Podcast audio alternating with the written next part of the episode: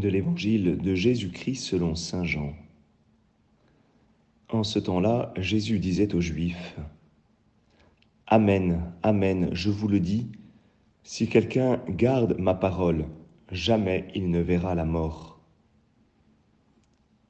Les Juifs lui dirent, Maintenant, nous savons bien que tu as un démon. Abraham est mort, les prophètes aussi, et toi tu dis, si quelqu'un garde ma parole, il ne connaîtra jamais la mort Es-tu donc plus grand que notre père Abraham? Il est mort, et les prophètes aussi sont morts. Pour qui te prends-tu? Jésus répondit, Si je me glorifie moi-même, ma gloire n'est rien. C'est mon Père qui me glorifie, lui dont vous dites, Il est notre Dieu, alors que vous ne le connaissez pas. Moi, je le connais. Et si je dis que je ne le connais pas, je serai comme vous, un menteur. Mais je le connais, et sa parole, je la garde. Abraham, votre père, a exulté, sachant qu'il verrait mon jour. Il l'a vu, et il s'est réjoui. Les Juifs lui dirent alors, Toi qui n'as pas encore cinquante ans, tu as vu Abraham? Jésus leur répondit, Amen, Amen, je vous le dis, avant qu'Abraham fût, moi, je suis. Alors ils ramassèrent des pierres pour les lui jeter. Mais Jésus, en se cachant, sortit du temple. Acclamons la parole de Dieu.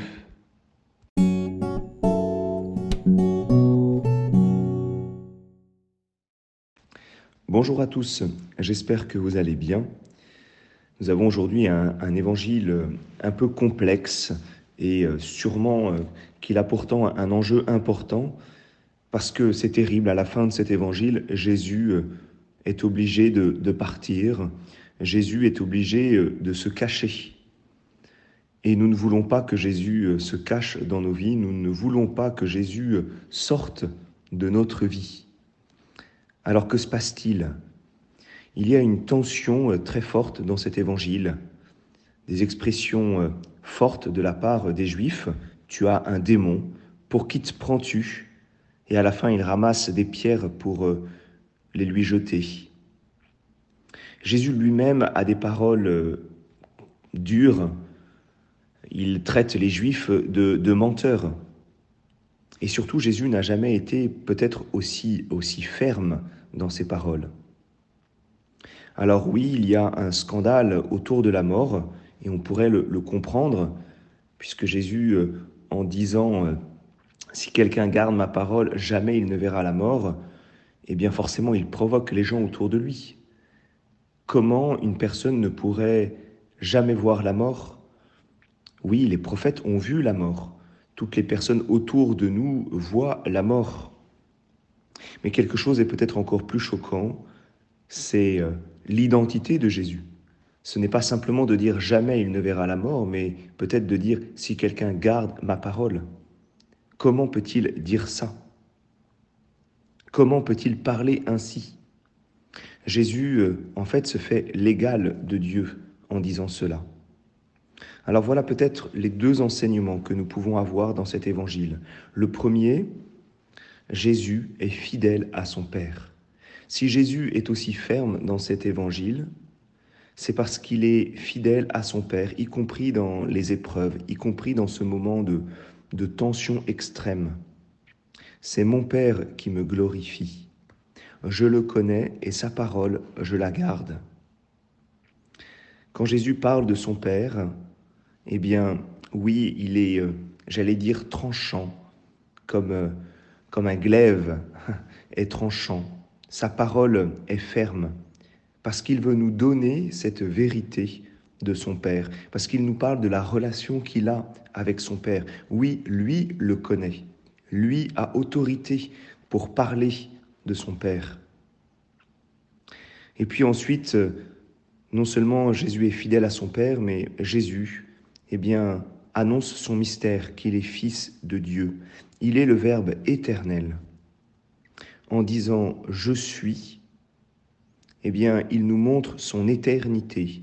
Oui, il est avant Abraham, il est de toute éternité. Comment Abraham a-t-il pu voir Jésus? Il a pu voir le Verbe de Dieu éternel parce qu'il a cru. Il a vu l'œuvre de Dieu. Il a vu s'accomplir les promesses de Dieu. Alors oui, il a contemplé quelque chose de Jésus. Il a contemplé le Verbe de Dieu, le Fils de Dieu.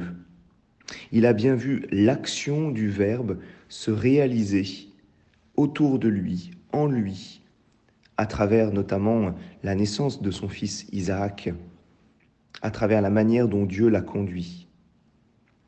Alors, que conclure pour nous aujourd'hui? Eh bien, Jésus est toujours fidèle à son Père aujourd'hui.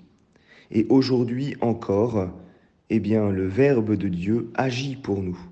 Comme Abraham, nous savons que nous verrons son jour, que nous verrons le jour de Dieu, que nous l'avons déjà vu et que nous pouvons donc nous réjouir parce que le Verbe de Dieu est à l'œuvre dans nos vies.